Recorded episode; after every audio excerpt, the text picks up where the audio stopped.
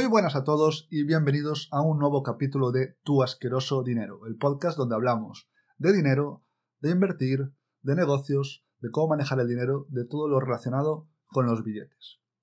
Y antes de empezar, recordar que en www.javalince.com hay ahí información gratuita de cómo poner el dinero a trabajar para nosotros. Vamos allá, vamos con el capítulo de hoy y hoy vamos a hablar de un concepto súper, súper importante, importantísimo, que afecta a la vida de todas las personas. Y este concepto es la famosa aversión al riesgo. Bueno, para empezar vamos a, vamos a ponerte un juego. Te voy a proponer un juego aquí que consiste en lanzar una moneda, ¿vale? Lanzo una moneda al aire y si sale cara, te doy 10.000 euros. Pero si sale cruz, te doy 0 euros. Te quedas sin nada cara 10.000, cruz 0. Puedes escoger que yo lance la moneda o puedes escoger que te pague ahora mismo 3.000 euros sin que tengas que jugar al juego. ¿Qué haces? ¿Lanzas la moneda y puedes ganar 10.000 o ganar 0 o escoge los 3.000 euros seguros? La gran mayoría de la gente aquí coge los 3.000 euros. Porque claro, hay una probabilidad del 50% de no conseguir nada.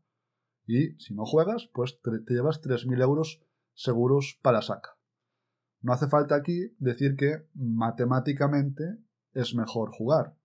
El hecho de lanzar la moneda tiene una esperanza positiva de más 5.000 euros. La mejor decisión matemáticamente es lanzar. Si no, aceptar los 3.000 euros es una cagada.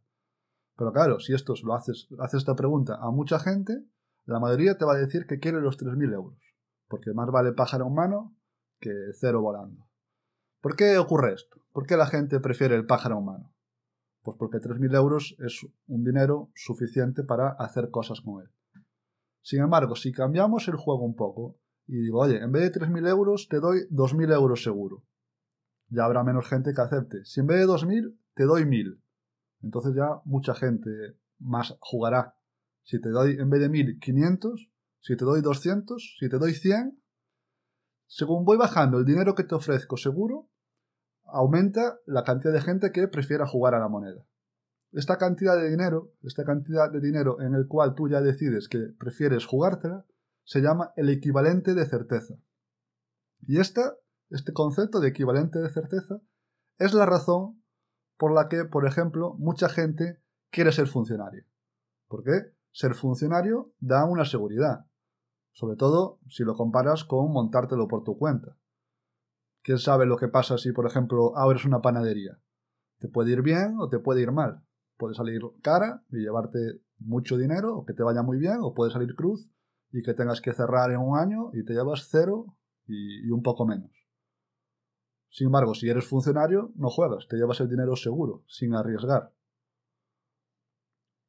Pero claro, son posibilidades. Son cosas inciertas, no sabes seguro si te va a ir bien o si te va a ir mal.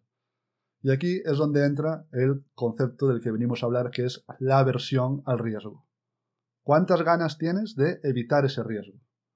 Ya vimos en el otro capítulo, en el capítulo anterior, que el riesgo no se puede evitar en su totalidad, siempre hay riesgo, pero sí que puede reducirlo.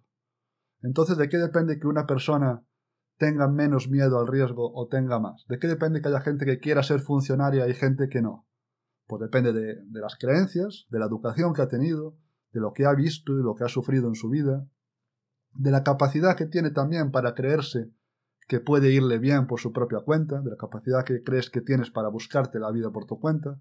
Si desde pequeño te rodeas, por ejemplo, de autónomos a los que les ha ido bien, es mucho más fácil que creas que te puede ir bien, que no tengas tanto miedo a ser autónomo. Pero si desde pequeño has visto casos de autónomos que acaban fatal, ahí es donde te entra el canguele, sí o sí. No quieres saber nada de emprendimiento, ni de autónomos, ni de nada. A mí dame dinero seguro, que es, es lo que me interesa. Y aquí es donde aparece el enfrentamiento contigo mismo, porque al final eh, el ser humano necesita ser coherente con su vida. Por ejemplo, el caso es un caso famoso de, Bezos, de Jeff Bezos, que antes de montar Amazon él tenía un sueldo monstruoso, es decir, a nivel económico tenía la vida eh, solucionada de sobra. Pero cuando le preguntan por qué empezó, por qué montó Amazon y dejó el trabajo, él contestó que si no hubiera empezado Amazon, se habría arrepentido el resto de su vida de no hacerlo. El hecho de que al final acabara yendo bien o mal Amazon, es, en este caso es lo de menos. La decisión la tomó no por ganar más dinero, sino por no arrepentirse de hacer algo que quería hacer. Podría haberle ido mal y tendría que volver a buscarse la vida, pero tendría la conciencia tranquila en ese aspecto de por lo menos lo había intentado. Y esto es lo que llamamos la, la minimización del arrepentimiento, minimizar arrepentirte. Por ejemplo, mm, si tienes un trabajo estable, como decíamos antes, te da dinero estable y suficiente para vivir, pues mm, estás tranquilo, a no ser que quieras hacer cosas. Que quieras hacer cosas que sabes que si no las haces te vas a arrepentir. Aquí se han hecho muchos estudios con personas eh, mayores ya, de 70, 80 años, y todos estos estudios coinciden en que la gente mayor lamenta no haber hecho cosas, no haber hecho cosas que querían hacer, de no haber intentado hacer cosas. Aquí entra todo tipo de arrepentimientos, no haber montado un negocio, no haber pasado más tiempo con sus hijos, no haber viajado más, no haber aprendido a bailar, no haber hecho cosas.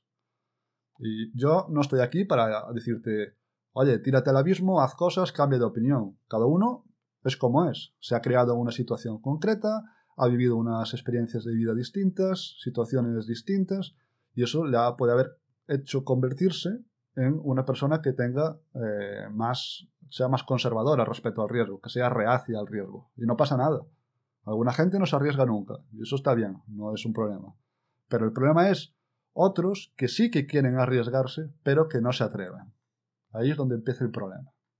Y vamos a volver ahora al juego de la moneda de antes. El mismo caso. Lanzamos la moneda, pero ahora, si sale cara, pierdes 10.000 euros, y si sale cruz, te quedas a cero. Igual que antes, en vez de ganar 10.000, ahora pierdes 10.000. Pero, en vez de llevarte 3.000 euros seguro, que era la opción primera, ahora es, tienes que perder 3.000 euros seguro. Es decir, juegas y puedes perder 10.000 o quedarte a cero. No juegas, pierdes 3.000 euros seguro. Aquí no sé tú qué contestarías, pero los estudios dicen que la mayoría de la gente aquí tira la moneda. Juega, porque prefiere eh, la posibilidad de perder 10.000 euros antes de perder los 3.000 seguros. Y eso, pues evidentemente vuelve a no tener sentido. Si antes no lo tenía, ahora tampoco. Es decir, como hablamos en el capítulo anterior, el cerebro humano no está preparado para calcular números, para calcular riesgos. Se debería, en este caso, se debería jugar al juego, porque la esperanza matemática de lanzar la moneda es de menos 5.000 euros. Igual que antes era más 5.000, ahora es menos 5.000. Y aquí esto no es otra cosa otra vez que la aversión a la pérdida, miedo a perder algo. Esta es la razón por la que los seres humanos son terribles inversores y terribles en la capacidad de hacer dinero, porque limitan las operaciones buenas, las operaciones que ganan dinero, ya sea inversión, decisiones de laborales, lo que sea, y sin embargo las opciones que te garantizan no ganar tanto dinero o perderlo, ahí a rienda suelta para ellas. Justo lo contrario a lo que se debería hacer realmente. Y con esto podemos volver al principio, que es lo de siempre. La teoría está perfecta, la teoría la entiendes, te gusta, pero que el cerebro va a su bola. El cerebro no le puedes hablar de estos números. El cerebro no le gusta arriesgarse. Y eso es así. Porque vas a arriesgarte. ¿Por qué vas a arriesgarte? Cuando tienes, no sé, un sueldo seguro, una vida tranquila. No te arriesgues, no te arriesgas. Y sobre todo, no te arriesgues si estás contento con tu vida. Si eres feliz con tu vida, no hay opción de buscar el, riesgo porque no ganas nada. Si estás contento, eres feliz, ya te has pasado lo difícil que es ser feliz con tu vida.